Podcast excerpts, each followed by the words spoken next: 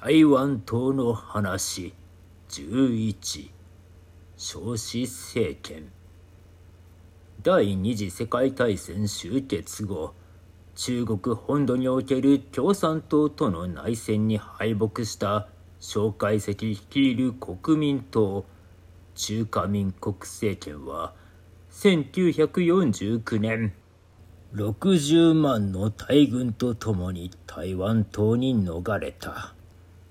蒋介石を支援してきたアメリカ政府もこうした国民党の失敗の原因はその腐敗と無能にあると断じ台湾の中華民国は見限られようとしていた。だが1950年に始まる朝鮮戦争が蒋介石を救った。反共産主義陣営の一角としての地位が認められアメリカは第七艦隊を台湾海峡に派遣し中国共産党軍の台湾侵攻を阻み、国民党政権への軍事支援を復活させた。こうして台湾は共産党の反乱鎮定、大陸反抗を掲げる中華民国国民党政権の実質的な領土となった。その統治は住民に対する大量殺戮を引き起こした228事件以後40年続く戒厳令の下言論結社の自由を大幅に制限した国民党の一党独裁体制であった共産主義を毛嫌いしていた蒋介石であったが国民党をソ連のレーニン式政党へ改変して直系の配下で中枢を固め一元的な支配体制を実現していった。その体制づくりには彼の長男であり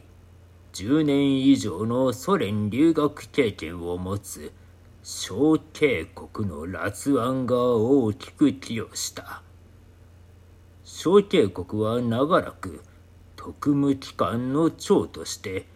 台湾社会の隅々まで秘密警察の網を張り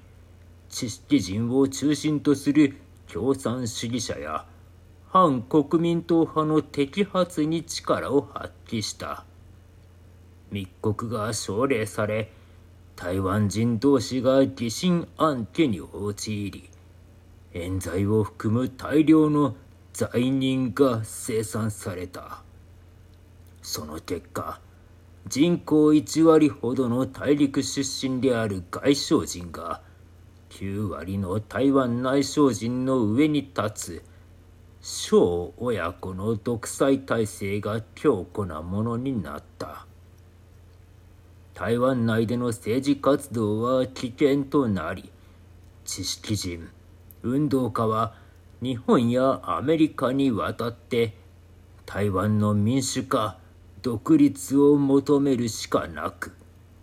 一般住民は経済に先進するしかなかった。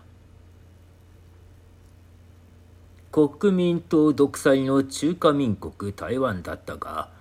その政権が生き延びるためには政治の安定だけではなく経済の再建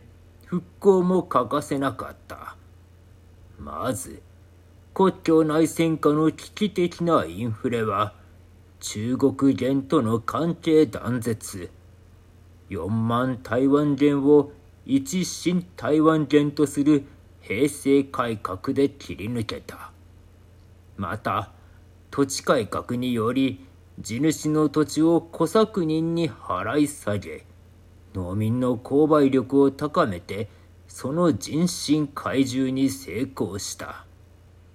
地主は農業資本家から工業資本家に転化し工業化が促進された。勤勉な住民日本統治期に整備されたインフラ。